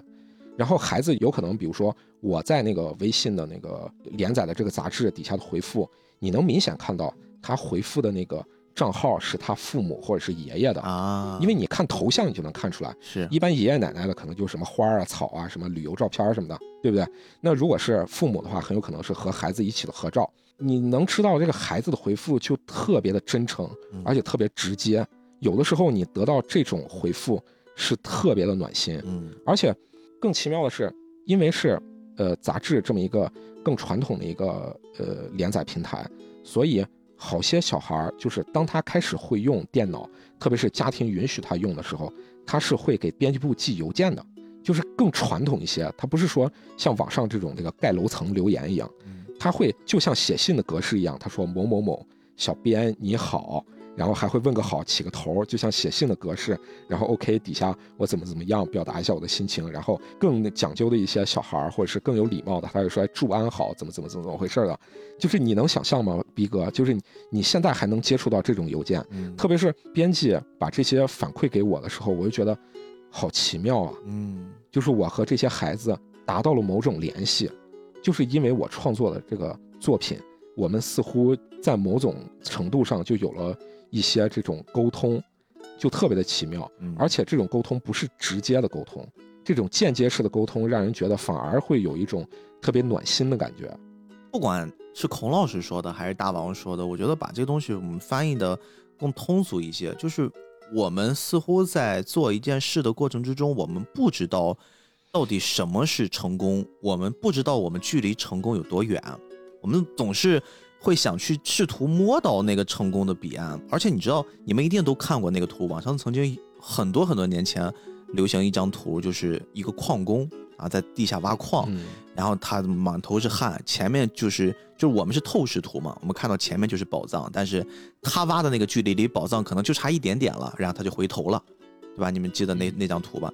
我觉得他妈那张图非常的害人，嗯，他害的其实是一批真的好像还有那么一丝丝理想的中年人，就是中年人他们对于成功的。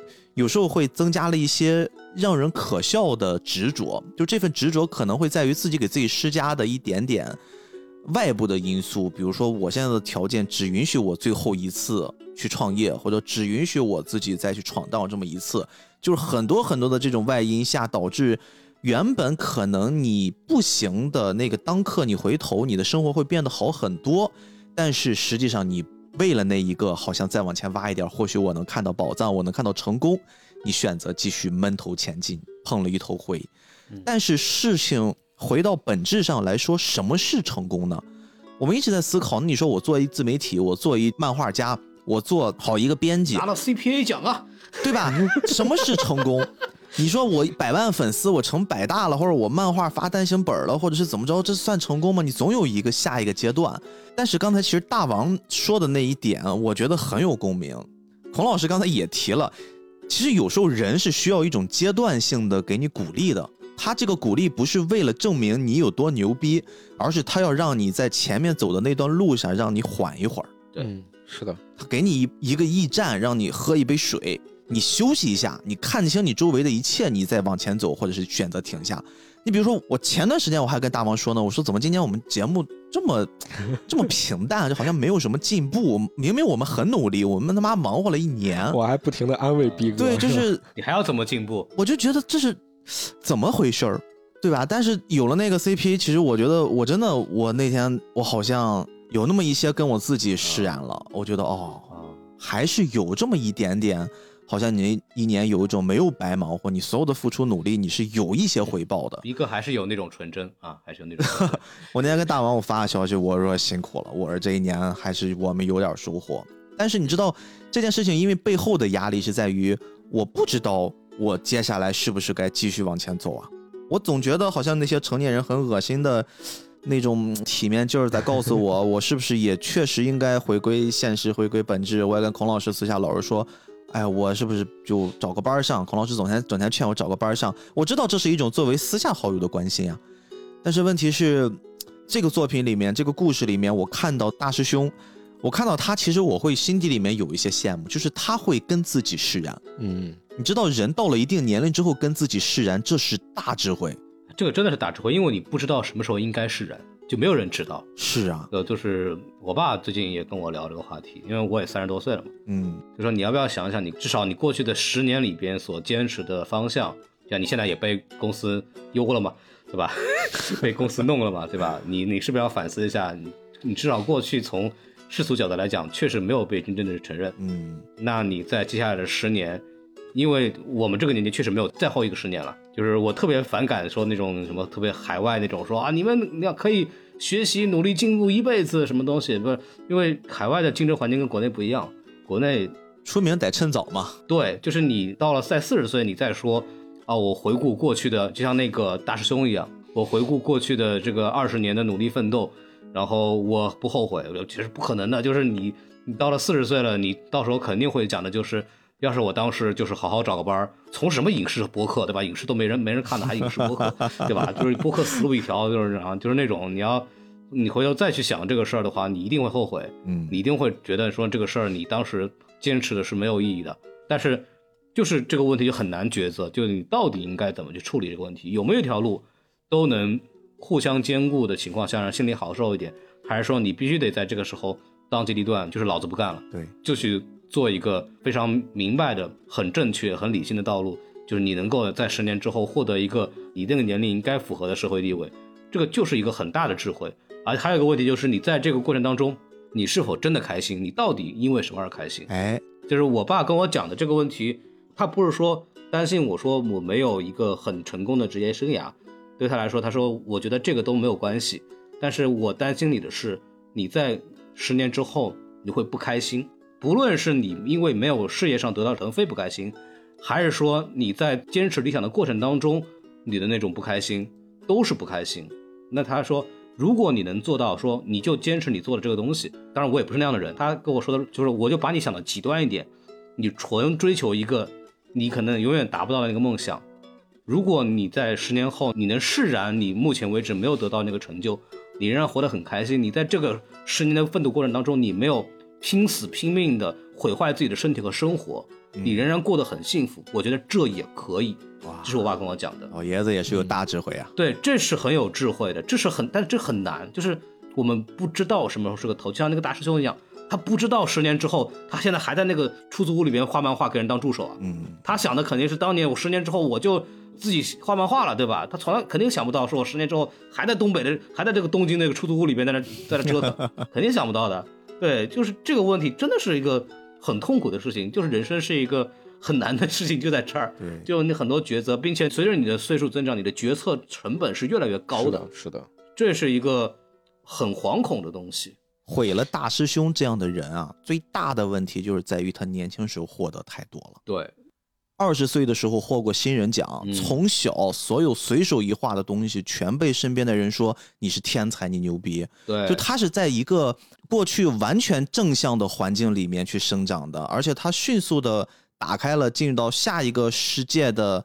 一个大门的时候，他会发现周边都是像他一样优秀的人。是这个时候，你能否承受足够的打击，并且挫折教育在你身上体现的这个重要程度就会很高了。他明显没有受过挫折教育，这个是咱们现在身边很多人也会有相同的经历。我们这代人其实还好，我觉得就是越是后面，我觉得教育里面越应该注重挫折教育和。青少年对于失败的看法，这件事情非常重要。一哥说的这个，其实我特有感触。就你说这个，呃，你像那个大师兄这个，其实你看，特别是看剧啊，因为他那个剧对于他的那个童年的回忆什么的，是有一个完整的表述。对对对对对，漫画是几页带过去。哎，对，所以你在看他的那个童年的那种表述的时候，你觉得哦，他跟浦泽直树几乎是一个开局，就他最开始，对不对？但是他们却有了不同的那种人生。我说一点自己的事儿吧，就我岔开，就我自己现在也有孩子嘛，然后现在也快四岁了。我们其实我和我妻子，我们也在想，就说这个孩子到底要怎么样子教育？那么是不是就是一味的是给鼓励？但是你能看到对孩子鼓励的好的方面，因为他孩子就是做一些事情他敢做，然后就很自信，他也敢表述。但是另一方面，如果你光是夸他的话，孩子稍微受一点一些小问题，或者是。呃，受到一些那种小挫折了，他可能哎就崩溃了，就哭了。但是对于我们来说，我们到底怎么样子去转换这种身份，然后怎么样子去对于孩子的教育上怎么样子去把握这个度？其实我们也是在探索和摸索。就是我自己从事漫画行业这个道路，也并不是说从最开始就是这么定下来的。我自己以前也就只是一个漫画爱好者，咱之前直播的时候不是也稍微说了一下？对，我是从了高三。第二年，也就是复读之后，复读了一遍高三之后才转的艺术，然后突击了半年的艺术培训之后，然后去考的和艺术相关的专业。考的那个学校也不是说像那个有的那种作品里面说啊一定要考央美或者什么一定要考国美什么的。那我考的就是一个正常的一个普通大学，然后里面开的艺术类专业。我自己以前对于绘画这个只是爱好。但是我真的很喜欢。那我自己最开始上的那个高中是一个重点高中，那里面肯定就是唯成绩论了。嗯，但自己拼了命考进重点高中之后，才意识到我跟重点高中里面好些那些学生是有很大差距的。特别是那种线上来的那些小孩儿，他们都是满头白头发，拼了命的做卷子，因为对于他们来说，这个就是他们唯一的出路。就如果不学习，那就只能回去种地。这个话说的很不好听啊，但是确实是这样子。对于他们来说，他们这个是他唯一的能看到头的地方。那我我和这些孩子相比的话，我自己是完全没有那种和他们一拼的那种决心的。我自己在高中里面是一路下滑，就跟坐滑梯的状态一样。嗯，真正的等到家里面和我说说，哎，你那个这么喜欢画画，要不然去学美术的时候。我突然就觉得我抓到了一根救命稻草啊！我自己其实有的时候也是回头想过的，就说我自己，呃，如果不是说呃从事美术，如果我是做了别的，或者是再往早了说，因为我前几年的时候是有陷入一些瓶颈的嘛，就是对于我自己的那个绘画的那个技术的提升上，陷入瓶颈以后，我自己似乎隐约能看到自己的天花板了。那我这个时候是挺焦灼的，那个时候就会想，如果我学画画不是在高三这个时候学，就只突击了半年学，如果是我从小学，那我会不会技术更扎实？对于绘画意识，或者是对于创作的这种意识更强。咱们上回做节目说王小阳老师的时候，我就很羡慕他的有一些地方，我就觉得哇，他在这个地方真是很天才，因为他很小的时候就已经开始对于故事已经有这种概念和把控了。但是对于我来说，我是完全没这种概念的。但是我和我的朋友去聊这个事儿的时候，最终我就聊到，其实很有可能你自己对于自己的未来，比如说后悔什么的这个事情，你是没办法预测的。我能不能一直坚持下来？有可能我压根儿就不可能去最后坚持下来去学美术，很有可能就是半中央就停止了，都有可能。我自己反正认为，我反正选定了一个事情，当然肯定知道选定了之后就是放弃了另外的所有的那种选择嘛。嗯。但是自己选择了之后就别回头看，因为一回头看一后悔就完蛋。其 实我自己反正对于这个事情是挺，不管是说固执也好，或者说什么也好。就是自己选定了这个事儿，就一肯定是要咬紧了不松口的。嗯，哎呀，看来大师兄的这个形象真的是给我们这波人带来了不少的共鸣啊！因为这个行业里边百分之九十九的人都是大师兄，对对对对对，只有百分之一的人才能成。是，嗯，这个也是可能作为。读者很难理解这个大师兄形象对于我们仨来说有多么的重要。我们都是大师兄，就某种意义上来讲。对这部剧里面让我几乎没共鸣的就是那个。剑山创，随便画画就是我完全超牛逼，对吧？我完全 get 不到他的点，而且但是这个漫画很有意思，因为它电影版并不是漫画的全部，是的，它相当于是呃不是电影版，电视剧并不是漫画的全部，它应该最开始是有好几季的规划的，也是像你说的收视率的问题，一直后面没有。嗯，它这个漫画版呀。虽然大王不喜欢，但是他整个故事的主线还真就是围绕剑山创 一直在成长。从慢一开始对自己没有信心，包括自己很特殊的家庭环境、成长环境，到慢慢的开始有了连载的机会，然后很快的获得了关注。然后他又实现了自我的突破，再到后面，比如漫画开始出来，哎，人动画化了，人要开始 第一部就是那个哒哒哒哒哒哒哒哒哒哒，就是哒哒哒哒哒哒那个进击的巨人开始了，他就是都一直在看似不断的面临挑战，但实际上人家很顺呀，就他好像在用自己那种天赋异禀，或者说那种常人无法企及的东西，人不断的在向前进步着。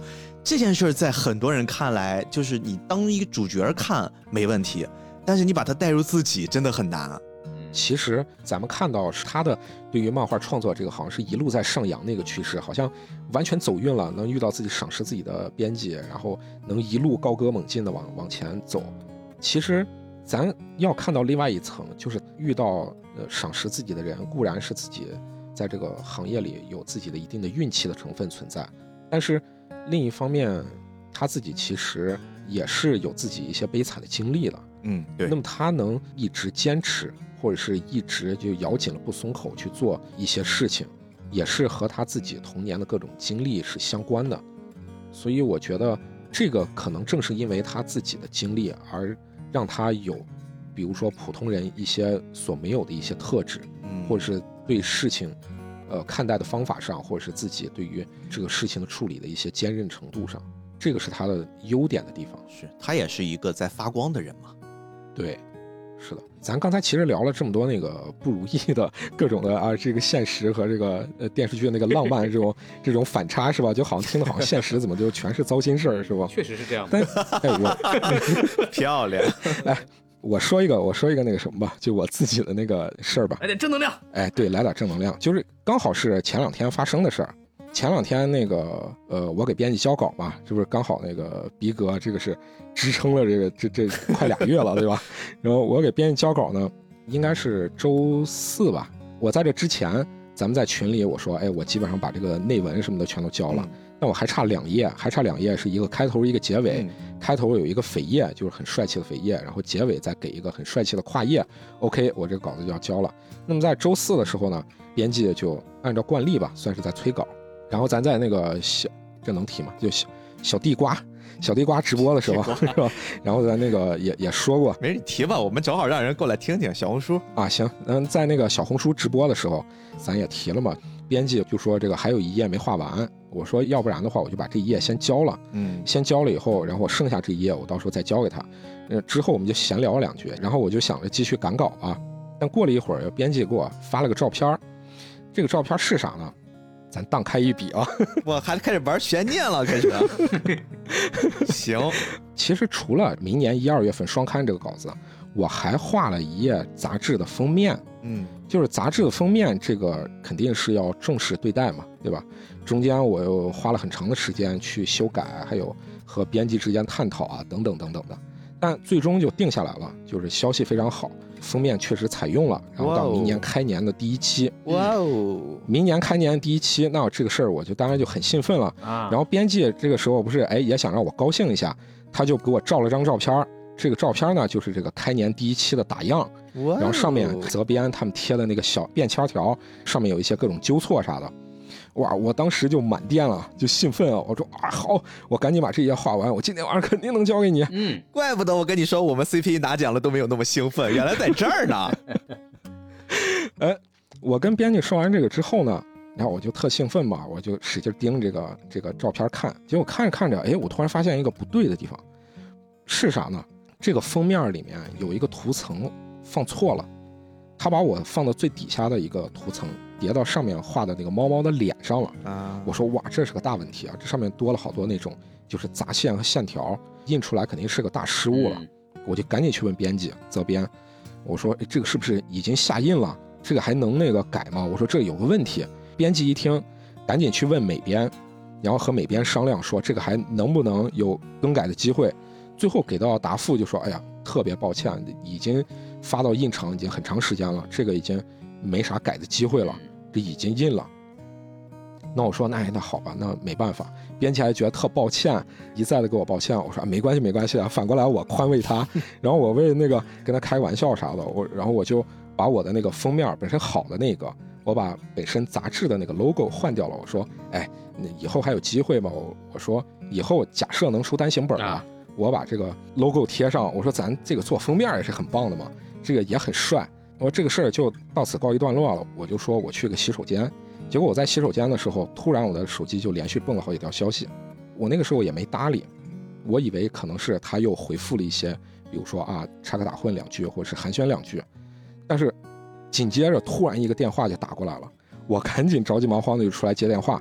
他就跟我说：“大王大王，你赶紧看我给你发的 QQ。”这个时候我就看那个 QQ 上面写了什么呢？他就说：“哎，刚才美编和副主编啊。”赶紧去跟印厂确认了一下，虽然已经正在印了，但是还没印到封面。你赶紧确认，现在我发过去的这个图片，它到底对不对？我赶紧一看，OK，没问题。哇，我们就特高兴。他说哇，哈哈，太走运了。咱说回来，我说这么一大串虽然工作生活中有很多很多很多这种琐碎的这种事情，但是总会有这么一个闪光点，让你觉得你和你的责编。我们是心往一处使的，对待这个作品是真的是认真的在对待的，真好。有时候这种东西，当闪现出来的时候，是特别的鼓舞人。嗯，就听的感觉，我这个情节就像是电视剧里的情节一样，但是它就是真实情况发生的。那我们就让这期节目收在这个美好的现实魔幻，像电视剧一般的题材故事里吧，好不好？可以，行，好嘞。感谢孔老师吧，这个我们跟什么电台神交已久啊，总算把孔老师拉来录了一期我们都特别开心的节目。可能大家听起来，不管是什么电台的听众，还是菠萝油子的听众啊，大家可能觉得会跟我们之前的节目有那么一些不一样。但是我刚才其实，在聊的过程之中，我突然感觉似乎回到了最开始录播客的那个状态，就是。你也不用非要把一档节目弄得那么的严丝合缝、有条有理的，就是几个朋友你喜欢的、聊得来的人，大家凑到一起说一说自己喜欢的作品，说一说这段时间对生活的感悟。我觉得这个是播客最开始让我们喜欢的样子。也希望咱们听众朋友们也能接受。至少这期节目，我们仨给大家呈现的这小故事，对啊，如果你这期节目听了感兴趣的话，你也可以自己去翻一翻漫画呀，看一看电视剧啊，真的非常不错。嗯嗯，关键是由那个什么有空我，对不对？呃，对，非常好。有小店谦让，这个确实是一个很加分的东西。是的，是的，是的。好，谢谢孔老师，爱你哦。哎，好，谢谢谢谢，感谢大家，欢迎大家收听什么电台，谢谢大家 啊！你要不要什么电台的那个什么收尾？你要不要给个你们的什么 S M F M？来，B 哥来帮我配合一下啊！好。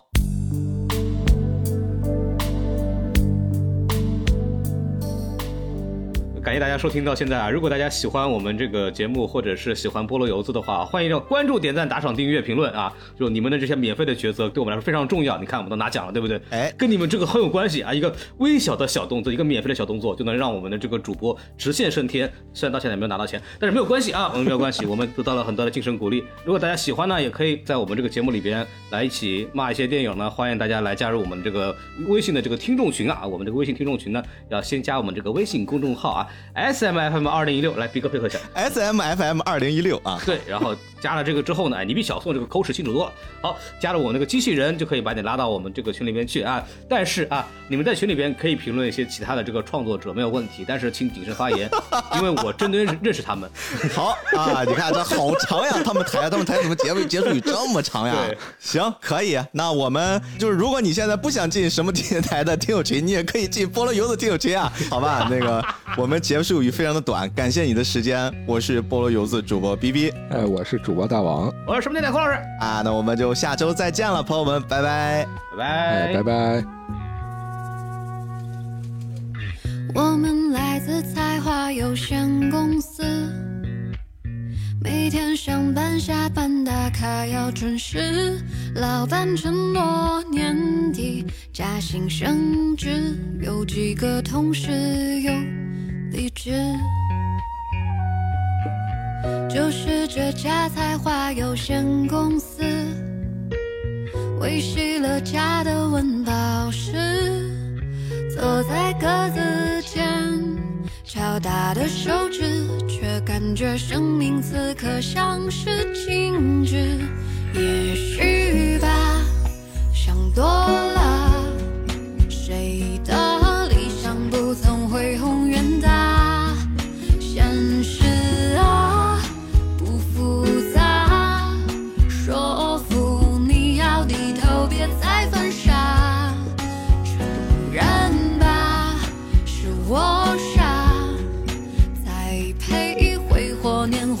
不小的伤。